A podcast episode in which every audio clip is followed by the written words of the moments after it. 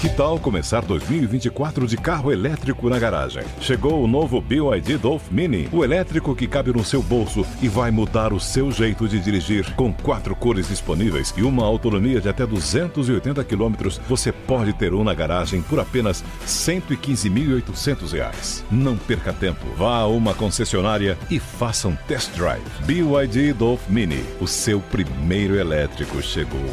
No trânsito, escolha a vida. With the Lucky Land slots, you can get lucky just about anywhere.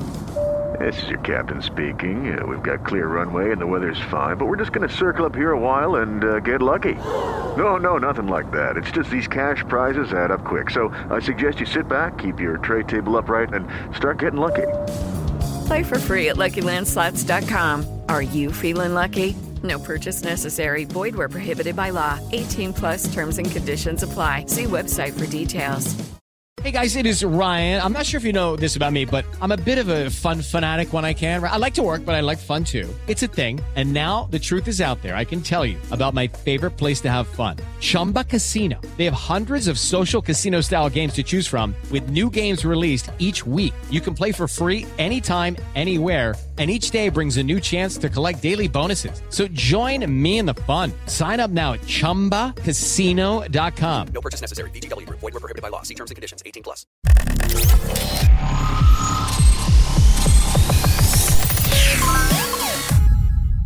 14,5 milhões de carros vendidos em 2023.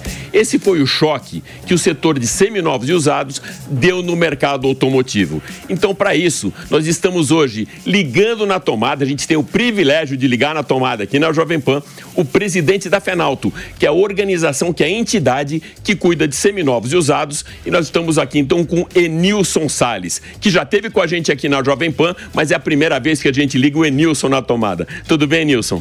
Olá, Alex, muito obrigado pela, pela, pelo convite, né? É um prazer estar aqui com vocês mais uma vez. E é verdade, é a primeira vez que eu estou no Ligados na Tomada e eu espero atender às suas expectativas e do seu público. É, e é a primeira vez que o Ligados à Tomada recebe o presidente de uma entidade. Então, a gente tem que respeitar e vocês respeitem também, por favor, o Ligados à Tomada. Enilson, é realmente impressionante, porque se a gente for medir o tamanho do nosso mercado, a gente já teve um mercado de zero quilômetro lá em 2012, batendo 3,7, estou falando de altos, né? Com uma capacidade produtiva de 5 milhões. Depois isso despencou um pouco antes da pandemia, chegou a 2 2,7, ou seja, brigando para chegar em 3, e seminovos e usados, sete vezes maior que o mercado de, que, do zero quilômetro, 14,5 milhões. Faz um raio-x desse setor para gente. Olha, em primeiro lugar, é importante dizer que eu sempre falo isso e insisto: não existe fábrica de carro usado. Existe, são os carros novos que são vendidos, que se transformam em carros usados. Então, partindo dessa pressuposição, se o crescimento é exponencial nas vendas do seminovo, a gente está falando muito mais de giro do que de entrada no mercado. Porque as entradas no mercado, que são efetivamente os carros novos que entram, ao longo desses 13 anos que você trouxe para gente, 12, 13 anos, eles têm caído. Né? Note que hoje a gente está falando de 2 milhões ou próximo de 2 milhões de carros comercializados zero quilômetros contra os 14,5. Né? Numa relação diferente da do passado. Então, o que é que acontece? Acontece que o seminovo tem girado mais rapidamente. Mas por que, que gira mais rapidamente? Porque o novo não está entregando é, o que deveria entregar. A mesma performance. A né? mesma performance. E por que não, não, não pega? A gente pode discutir isso aqui, mas o motivo principal é a capacidade de aquisição do brasileiro foi ficando cada vez mais distante do preço do carro novo. Não é só a capacidade do brasileiro de compra, é também a distância do preço do carro novo, que cada vez se distancia mais. As montadoras começam cada vez mais a olhar para suas margens, começam a vender carros muito mais equipados ou muito mais sofisticados e se distanciam da capacidade do mercado e do brasileiro de comprar um carro zero quilômetro que seja mais básico, mas que atenda às suas necessidades. Uh, muita gente fala e eu já escutei isso até no mercado, que o zero quilômetro ele é um concorrente do seminovo usado. Pelo que você me fala, não, muito pelo contrário. Ou seja, a tua fonte de produção é o carro zero quilômetro e a gente está falando um pouco de Anfávia, de Fenabrave, de Febraban vocês se conversam, ou seja, as entidades, Anfávia, Fenabran, a, a, a, a Fenalto, se conversam, vocês sentam numa mesa como fosse o BRICS não necessariamente do jeito que eu gostaria que fosse, nem do jeito que o BRICS supõe, que a gente supõe, né, que eu não participo de lá dessa reunião, mas que a gente supõe que seja. Mas a gente se reúne sim, a gente se fala sim, a gente interage sim. Ontem nós tivemos uma reunião super importante onde estavam representantes do governo de quatro Detrans do, do Sul-Sudeste que, que, representam mais de 50% da frota brasileira, uh, Fenalto, Febraban, FENABRAVE, ANFAV, todo mundo reunido, a CREF, B3, todo mundo reunido para discutir é, as saídas para, para o setor, fazer com que a gente consiga performar melhor. Mas eu diria para você que a gente está distante de ter essa harmonia que é tão necessária para fazer com que é, esse mercado fique mais pujante, porque é simplesmente ridículo que um país que tem 230 milhões de habitantes eh, não tenha a performance que a gente já teve no passado e se coloque lá entre sétimo e oitavo lugar em termos de participação de mercado de, de veículos no mundo. Enilson, há pouco tempo atrás, na, na coletiva que teve da FenaBrave, o Andrata, presidente da entidade, ele comentou que PIB vende caminhão e crédito vende o automóvel. Ou seja, essa, essa é realmente a balança do mercado. Como que está a oferta de crédito para os seminovos? Primeiro, o Andretta está certo, é isso mesmo. Segundo lugar, é que a oferta de crédito, que já foi muito mais restrita, tem ficado parcialmente mais flexível, mas ainda não tão flexível para abrir esse mercado para o tamanho que ele pode vir a ter. As perspectivas que a gente olha, a gente olha uma inflação razoavelmente sob controle, a gente olha um desemprego razoavelmente sob controle, ou seja, é, a gente não tem é, melhoras estrondosas, mas a gente tem uma certa estabilidade. Uma percepção de Selic que pode virar a, do, a, a um dígito. Então, se isso tudo for acontecendo e a gente não tiver nenhuma ingerência é, do mundo externo, que está um, uma confusão lá fora, não preciso falar sobre isso, porque todos nós sabemos. Então, se a gente conseguir fazer com que o mundo externo não nos contamine, a gente vai ter um ano muito bom para 2024, se Deus quiser. Você teve com a gente aqui, Nilson, durante a pandemia para falar muito da jornada digital, que era um momento que as lojas ou estavam fechadas ou era muito restrita a visitação, ou seja, o contato com o público, existia aquele distanciamento social. E na época você falou para mim, a jornada digital ela já existia no nosso setor, mas ela agora vai ser impulsionada ainda mais pela, pela pandemia, mas é um caminho sem volta. Que eu perguntava, será que quando terminar a pandemia não vai ter um, um retrocesso nesse mundo digital? Digital, eh, dos players digitais para compra de carro, e você falou que não, eu tenho visto que tem crescido cada vez mais. É verdade. Ah, existe aquele ditado que é há males que vem para bem, e a pandemia, no caso econômico, para alguns setores, foi um mal que veio para o bem.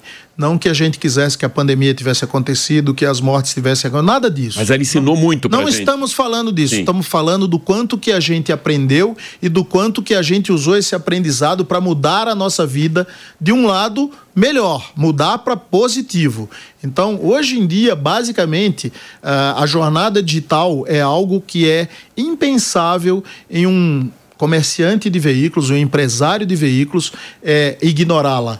Então, ele mais de 90%, para dizer mais de 95% das vendas hoje em dia, elas são feitas porque elas se originaram numa pesquisa anterior e o aprofundamento dessa pesquisa às vezes chega até a negociação. A efetiva liquidação da venda, efetiva liquidação da venda, ela vem presencial mas todo o processo ele usou essa jornada digital para fazer com que o cliente se aproximasse da compra até efetivá-la. Então, é muito importante dizer que esse mercado se transformou efetivamente. E eu diria para você que se transformou o mercado de varejo como um todo no Brasil e não especificamente o mercado de veículos. Você fala de transformação. A gente tem falado muito aqui na Jovem Pan e valorizado muito também esse processo de eletrificação que embora o número ainda seja um número crítico muito baixo, né? a gente está falando do ano passado, por exemplo, de 14 mil veículos, uh, o que eu queria saber, isso estamos falando de zero quilômetros, como você enxerga, colocando aí uma grande angular para o mercado de eletrificados, do seminovo e usado? Então, no caso de veículos seminovo, foram comercializados 37 mil veículos seminovos né, versus 14 milhões de veículos seminovos comercializados. Está uma distância monumental. É algo que, hum, apesar disso tudo, é interessante, porque o crescimento sobre 2022 foi de 79,3%, ou seja, foi quase 80% de crescimento. Maior que 2022. Né? Maior né? que 2021 seja... contra 2022, então 23 contra 22 foi maior. Vem numa progressão geométrica, né, numa progressão com a curva inclinada bem para cima. Mas o que acontece é que, na realidade, a gente tem ainda que encarar vários desafios no mercado de eletrificados em geral.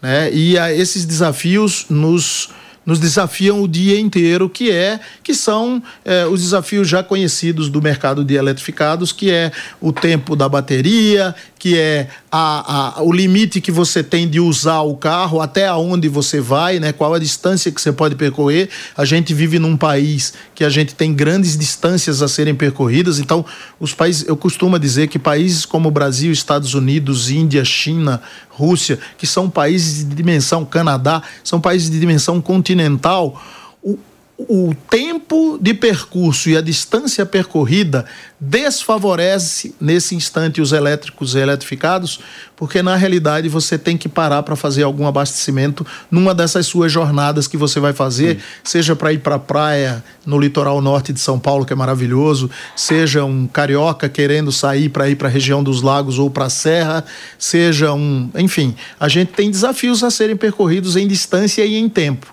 E isso daí precisa ser é, equacionado pela indústria. Há outra coisa que é importante a gente falar, que é um outro desafio dos elétricos, dos elétricos e eletrificados, é, que eu não queria entrar nesse detalhe ainda, porque senão a gente sim. passa a vida inteira para discutir o que é, que é híbrido, híbrido plug-in e tal. Eletrificados em geral. Eletrificados em geral. A gente tem um outro desafio que é pontos de abastecimento. A gente tem pouquíssimos pontos de abastecimento. Eu o escritório da Fenalto funciona aqui na Marquês de São Vicente. Tem dois pontos de elétrico e eletrificado, que sempre que eu chego tem dois carros já lá plugados. São 400 e poucas lojas, ou seja, salas, tá certo? Nós ocupamos três, mas são 400 e poucas lojas.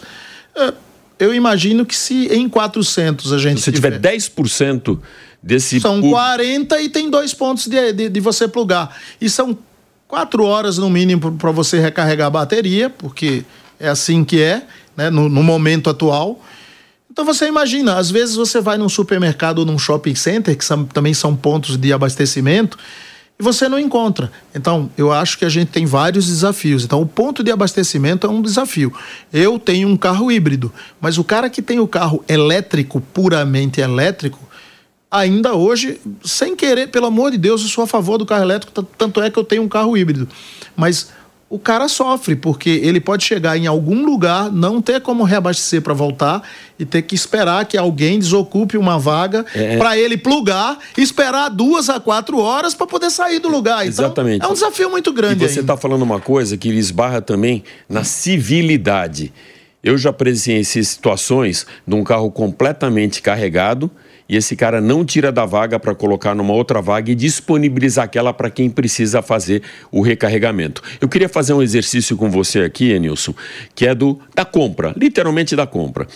Esse cara que, por exemplo, a gente viu que o, o seminovo mais uh, vendido mais comercializado foi o Corolla, Corolla Cross. Esse cara, de repente, por algum motivo, ele quer trocar esse carro por um carro a combustão. Ele vai numa loja, quando a gente vai numa loja, normalmente a melhor oferta que você tem para você é você fazer a troca, você levar um carro e trocar por um outro. Você tem um, uma barganha de negociação boa e muitas vezes você não tem condição de sair vendendo o carro no mercado para depois comprar outro. Então é sempre mais tranquilo. Essa loja, que ela não é especialista em elétricos, ela já está preparada para receber o elétrico na troca?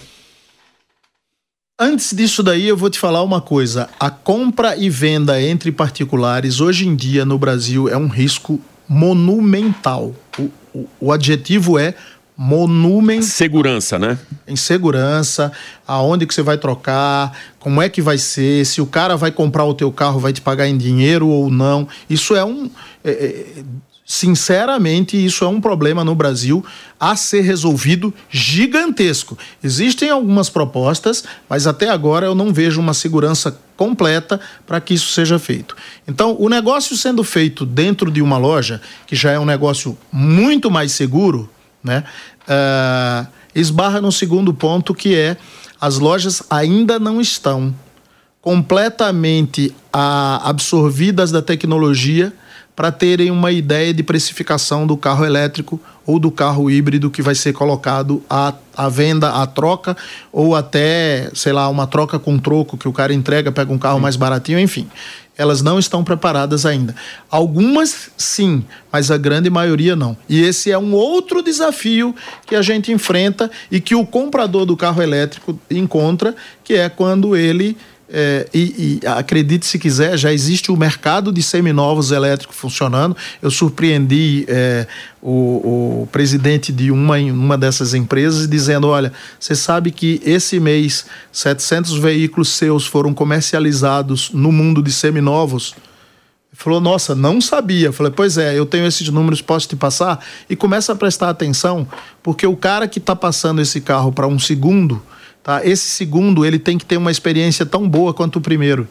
Né? Então, se você é um cara especialista e é uma montadora né, chinesa que está aqui no Brasil e que presta atenção nisso, porque a experiência tem que ser boa, senão o cara vai sair falando mal. E se o cara sair falando mal, ele vai influenciar muita gente. Então eu diria para você que a gente tem muitos aprendizados ainda no mundo dos eletrificados. Eu quero fazer uma pergunta para você agora, que seria mais ou menos como eu pedi para o Lewis Hamilton trocar o pneu de um carro. Ou seja, é overrated perguntar para você, mas com certeza a sua resposta vai ser muito confiável para todos, até como serviço. Qual a melhor maneira desse cidadão comum, até que tenha pouco conhecimento de mecânica ou de atributos de venda, comprar o carro seminovo? Porque você chegou a comentar aqui na Jovem Pan a importância, por exemplo, de um laudo cautelar que é, através de, um, de uma organização, ou uma entidade também, ou uma empresa, você tem toda aquela auditoria, que é uma perfeita auditoria para o carro, para na hora de você comprar, saber se aquele carro já foi batido, se aquele carro é confiável, se tem um bom motor, se a documentação tá, tá em cima. É, é isso, né? Ou seja, precisa usar essas ferramentas que o mercado coloca à disposição para também ter segurança, mesmo dentro de uma loja ou de uma concessionária, não é isso, Nilson? É, é importantíssimo que o consumidor, quando vai comprar um bem, qualquer que seja, de alto valor, não só uma casa, não só um carro, mas uma casa, algo de grande valor, é muito importante que esse consumidor ele se conscientize de que ele tem que ter segurança e que o custo de ter um laudo cautelar ou uma avaliação bem feita ou uma varredura nas possíveis é, discrepâncias que podem vir a ter na documentação do veículo, é muito importante que ele tenha essa consciência de que gastar um pouco a mais nisso é uma segurança para não se arrepender da compra no futuro. Todas as lojas e todas as concessionárias têm esse possível laudo, quer dizer, atender o consumidor entregando esse laudo para ele. Todo mundo tem esse caminho para chegar até lá. Acontece que nem sempre o consumidor compra isso. E às vezes o consumidor está querendo fazer uma economia de um valor de um laudo que eu não quero entrar nessa discussão, porque existem laudos e laudos, existem laudos mais profundos é, que dão é, informações é, mecânicas, elétricas, é, e tem outros que só olham funilaria e pintura, e tem outros que só olham a documentação do veículo. Mas quanto mais completo, eu acho que é mais importante para dar segurança para o consumidor. Eu recomendaria, e eu uso o laudo cautelar nas aquisições ou trocas de veículos que eu faço, porque eu acho que é muito mais legal você gastar um pouco mais do que se arrepender do, do negócio feito e aí não tem mais volta. É a própria história do seguro, né? Você pode até nem precisar, o carro pode estar tudo dentro dos conformes, como dizem, né? Ou seja, ter feito todas as revisões, não ter tido nenhuma batida, mas inclusive eu já ouvi do mercado que você vender também um carro com o laudo cautelar, ele valoriza o teu bem, né? Sim, ele Mesmo valoriza. na hora da venda, né? Sim, ele valoriza. Tem um outro ponto que é importante falar para vocês, que cada vez mais as lojas estão é, oferecendo mais opções de segurança. Então, é, e não estou falando só de seguro, não estou falando de rastreador, não estou falando de laudo cautelar, estou falando de um conjunto de coisas. As lojas multimarcas hoje em dia no Brasil, elas amadureceram bastante. Aquele tempo da loja que se chamava, e eu falo sem nenhuma é, vergonha sobre isso, que se chamava de garagista, picareta, boqueiro, acabou. Hoje o cara é empresário de automóvel, ele compra e vende automóveis com consciência e isso é importante. O mercado mudou, as pessoas não percebem, mas o mercado mudou bastante. Então, em termos de confiabilidade nas lojas, cresceu muito. Mas não custa você obter um laudo do veículo, do produto que você está adquirindo, né? Aí, Nilson, na nossa indústria, a gente vê dentro do mesmo segmento algumas vertentes. Por exemplo, a gente sabe que a Anfávia cuida de zero quilômetro, mas ainda não tem um, um departamento específico para elétricos, como tem uma outra entidade que cuida dos importados.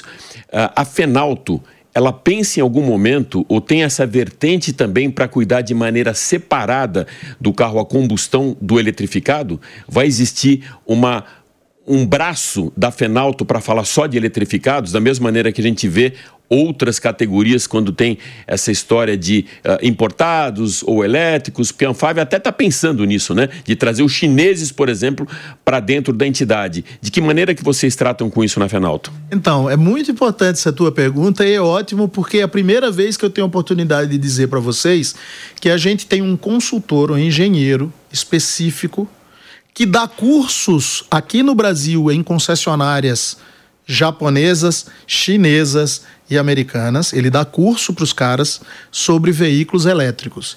Esse cara é consultor contratado, tá? Eu posso dizer o nome dele, claro. chama Alexandre. Ele é contratado, a Alfa é a empresa dele, ele é engenheiro formado e ele nos assessora é, em todas as dúvidas que qualquer loja de automóvel tenha sobre elétricos e eletrificados. E mais ainda, os nossos relatórios já são separados os relatórios de, de carros a combustão e de veículos eletrificados, muito embora para a gente dar uma notícia geral, a gente dá uma notícia do mercado como um todo de veículos. Mas a gente já tem tratamento separado, estudos separados. Quando fazemos análise de mercado, fazemos análise separada e esse consultor nos ajuda bastante, nos ajuda bastante em aprofundar, porque ele, na realidade, é um cara especialista nisso. Então agora eu vou jogar para você, como eu falo sempre aqui, o Exor 7 para você, para uma pergunta que eu já tive várias respostas disso. Você tem um especialista em eletrificação já dentro da entidade, dentro da Fenalto, e você tem um conhecimento de mercado há muitos anos, que a gente se conhece inclusive do lado financeiro, e um cheiro desse mercado. Uh, como você vê o, o, setor de eletrificados? Porque a gente já passou por algumas fases, da mesma maneira que passou por aquela fase que a gente só falava de autônomo, nível 1, nível 2, nível 3, e já está lá atrás. Teve uma cortina de fumaça em cima, até por conta de legislação, os autônomos ficaram para trás. Uh, o eletrificado, ele veio para ficar da mesma maneira que você comentou comigo da jornada digital, ou ele é um voo de galinha? Você até tomou, deu um vou gole d'água, hein? Vou tomar uma água aqui, porque a resposta é compro... eu me comprometo com ela. Claro, claro. Então o que eu quero te dizer é o seguinte: primeiro lugar, que tem muita gente e tem muita torcida é, é, por conta dos ambientalistas e tal, de que os eletrificados sejam o futuro do mundo e que eles assumam a posição dos veículos a combustão. Não vai acontecer não vai acontecer. Isso é uma alternativa. Enquanto nós estivermos aqui, Sim. não vai acontecer. Pode ser que aconteça num outro momento, mas assim, não vai acontecer porque o mundo não consegue comportar a frota mundial que gira hoje, não, não existe geração de energia que atenda a toda essa frota que hoje é a grande maioria de combustão em energia para fazer eletrificado. Então, não vai acontecer. Que bom que não vai acontecer, porque a gente vai ter opções. E as opções são a opção melhor que eu vejo hoje, que é o que eu uso, e eu, eu assim, aquela história, eu só recomendo o que eu posso te garantir que eu já usei. Aquilo que você compra. Dizer né? que é bom, você só é vende ruim. aquilo que você compra. É. Então, eu uso um híbrido. Me atende. É, Ontem eu vim aqui para essa reunião que eu te falei, eu estava aqui em São Paulo uh, e parei num estacionamento próximo ao Detran de São Paulo, que não tinha onde fazer a recarga, e eu voltei para minha casa no combustível. Então, você tem uma garantia e ter o híbrido é uma garantia. Mas independente disso, o que eu quero te dizer é o seguinte: para alguns lugares do Brasil e de lugares de outros lugares do mundo, ter um carro a combustão é muito mais econômico e muito mais seguro e muito mais viável do que ter um carro elétrico. Vou te dar um exemplo. Você mora numa fazenda e o teu trabalho é um trabalho que está envolvendo toda a parte agrícola. Você vai percorrer distâncias no mato, na fazenda, onde é que você vai abastecer? Então, para o cara que tem uma fazenda, é muito melhor ele ter uma caminhoneta a combustão, só estou dando um exemplo qualquer, do que ter um Fiat 500 Claro. Eletrificado ou ter um Renault eletrificado. Então, é, para cada situação, a gente vai ter uma recomendação específica. É, nesse caso específico, eu diria que para as grandes cidades, a tendência é que gradualmente os eletrificados comecem a ganhar mais espaço, mas não serão preponderantes, não serão. É, únicos e exclusivos esse mercado de eletrificados num futuro, aposto com você, mais de sete ou oito anos, não vai ter. O que vai ter é um bom equilíbrio, e aí é ótimo que tenha esse equilíbrio, porque o consumidor tem opções para escolher. Claro. E mesmo os mais ferrenhos ambientalistas hão de reconhecer que em alguns lugares eles não vão conseguir se deslocar num veículo elétrico né? E a gente vai começar a se confrontar com o que a Europa já se confronta, que é uh, em épocas de, de inverno rigoroso. Eu estou falando uma, uma experiência vivida. Sim. Eu tenho uma irmã que mora na Alemanha, na Baviera. Inverno rigorosíssimo. Semana passada, menos 8 num dia normal, de noite chegava a menos 15. Tá certo? Uh, ela tem racionamento de aquecedor por causa da guerra da Rússia com a Ucrânia. E que a Alemanha tem compromissos a cumprir e não pode usar a energia limpa que porque não abastece todo mundo. E a outra opção é a carvão ou a gás ou a óleo e todas as outras opções fazem com que a Alemanha rompa os compromissos que ela tem com o ambiente. Então o que é que acontece? As pessoas passam frio e os carros não são prioridades. Claro, prioridades são as pessoas. Mesmo. Então, entre abastecer um carro ou abastecer uma casa com aquecimento para que as pessoas não morram, um hospital ou uma escola, obviamente que vai ser escolhido o hospital, a escola e o carro vai ficar para trás. Então, é muito bom a gente pensar nessas coisas, porque às vezes a gente fica naquela, né? Não, porque a energia é, é- é- é renovável, lá, lá, lá, lá, lá. É importante sim, nós temos que pensar nisso sim, mas a gente tem que pensar nos desafios que a gente enfrenta, para que daqui a pouco a gente não fique numa situação de que assim, olha, tem carro elétrico, mas não tem como abastecer o carro elétrico. Faz o quê? É, Enilson, para finalizar, eu quero levantar um tema com você que é muito recorrente, principalmente nos últimos anos. A gente viu um esvaziamento de salão do automóvel, de algumas feiras, não só no Brasil como lá fora, mas eu vi também, por outro lado, um aquecimento muito grande e um aumento até de percepção de mercado dos congressos da Fenalto, onde vocês conseguem reunir marcas, bancos diferentes, vários players do mercado e fazem inclusive um fórum para debater que acaba ajudando a indústria automotiva. Aqui se deve esse sucesso do Congresso da Fenalto, né? E de que maneira que você usa essa estrutura para fortalecer a venda, que no fundo o que o lojista quer é vender, o resto é poesia, né? Eu já escutei tanta campanha, a gente fez uma campanha, vendeu algum carro? Não. Então é poesia e poeta morre pobre. Então, de que maneira que você procura impactar o mercado através do Congresso? O poeta morre de fome ou de tuberculose? É, também. É antiga a história, mas é assim que se fala, né? Bom, mas enfim, é, eu diria para você que é com tristeza que eu vejo o salão do automóvel não acontecer e é não é com muita alegria. Eu fico muito feliz quando a gente começou no primeiro há 12 anos, vai fazer 13 anos agora, atrás, que a gente começou num congresso com 300 pessoas. Hoje em dia, a gente teve no último congresso 10.500 lojistas, fora as pessoas que trabalhavam lá. Únicos visitantes. Não estou dizendo que se o cara entrou e saiu, vale dois, não nem se o cara veio num dia e depois veio no outro, conta dois. Não. O CPF do cara entrou uma vez, está registrado. Se ele entrou de novo, não está registrado mais. Então, são mais de 10 mil 800 e algumas coisas, 10851, se eu não me engano, é, visitantes do Congresso Fenalto. A gente fica muito feliz. A gente acha que hoje é o congresso mais importante do país. Tá? A gente é muito orgulhoso, mas eu defendo com unhas e dentes que o Salão do Automóvel volte, que a Transpo passada volte, que, é, que era de caminhões e tal, volte. Fenatran. Que a Fenatrans esses... seja um Sim. sucesso, que o Congresso da Fenabrave seja um sucesso, porque não existe uma competição, existe uma convergência. O setor automotivo brasileiro precisa acordar. E eu estou dizendo isso assim, é, é, feliz porque a Fenalto está fazendo o trabalho dela e triste porque a gente não está conseguindo deslocar todo o setor nessa direção. Porque a indústria da gente ainda precisa crescer muito e tem os problemas dela, e que se a gente pudesse uh, fazer mais, a gente com certeza faria. Uh, o, o, comércio de zero quilômetro ainda precisa evoluir bastante. A gente pudesse ajudar e a gente ajuda, a gente ajudaria. Então, é, é, é não é competição. A gente não está feliz se o Congresso for um sucesso estrondoso, mas o resto do setor automotivo continue minguando, como tem visto nos últimos anos. É, lamentavelmente, é, eu acho que algumas pessoas não vão gostar, mas a indústria brasileira precisa, a indústria automotiva brasileira precisa ser repensada.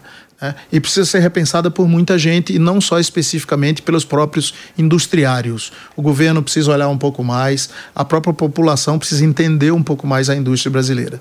Porque, na realidade, de novo, vou, vou, talvez seja a minha última oportunidade de dizer: não existe é, veículo usado fabricado. O veículo usado, quer dizer, não existe fábrica de veículo usado. A fábrica de veículo usado está lá na matriz Anfávia. É zero quilômetro. Está lá na Anfávia. São eles que fabricam. A gente só comercializa. E quando a gente vê que eles não estão fabricando na potência que eles podem ter, que você mesmo falou, existe um gap aí entre a capacidade produtiva e a produção, a gente olha para o nosso futuro e fala: opa, eu vou me ferrar mais na frente. É isso. Enilson, super obrigado por essa aula de mercado que você deu aqui. Parabéns e sucesso aí para esse mercado de seminovos que todos nós precisamos muito. Não é só a ponta da pirâmide que movimenta o mercado, mas seminovos e usados é 14,5 milhões. É muita coisa e é isso que a gente vê pelas ruas. Muito obrigado por estar com a gente aqui na Jovem Pan e no Ligados na Tomada, meu amigo. Eu que te agradeço e, e vou te confessar uma coisa. A minha esposa, quando eu disse que vinha para cá, ela, ela lá em casa é Jovem Pan o tempo inteiro e ela assiste mais do que eu porque eu não tenho tanto tempo, né? Eu vejo e ouço o que ela fala. Então ela vai ficar super feliz de acompanhar esse especial do Ligados qual, qual na Tomada. Qual é o nome da sua esposa? A Ana. Ana, super obrigado pela sua audiência. obrigado, amigo. Um abraço. Valeu.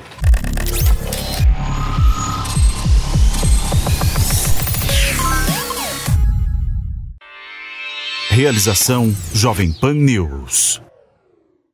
Hello, it is Ryan, and we could all use an extra bright spot in our day, couldn't we? Just to make up for things like sitting in traffic, doing the dishes, counting your steps, you know, all the mundane stuff. That is why I'm such a big fan of Chumba Casino. Chumba Casino has all your favorite social casino style games that you can play for free anytime, anywhere with daily bonuses. That should brighten your day a little.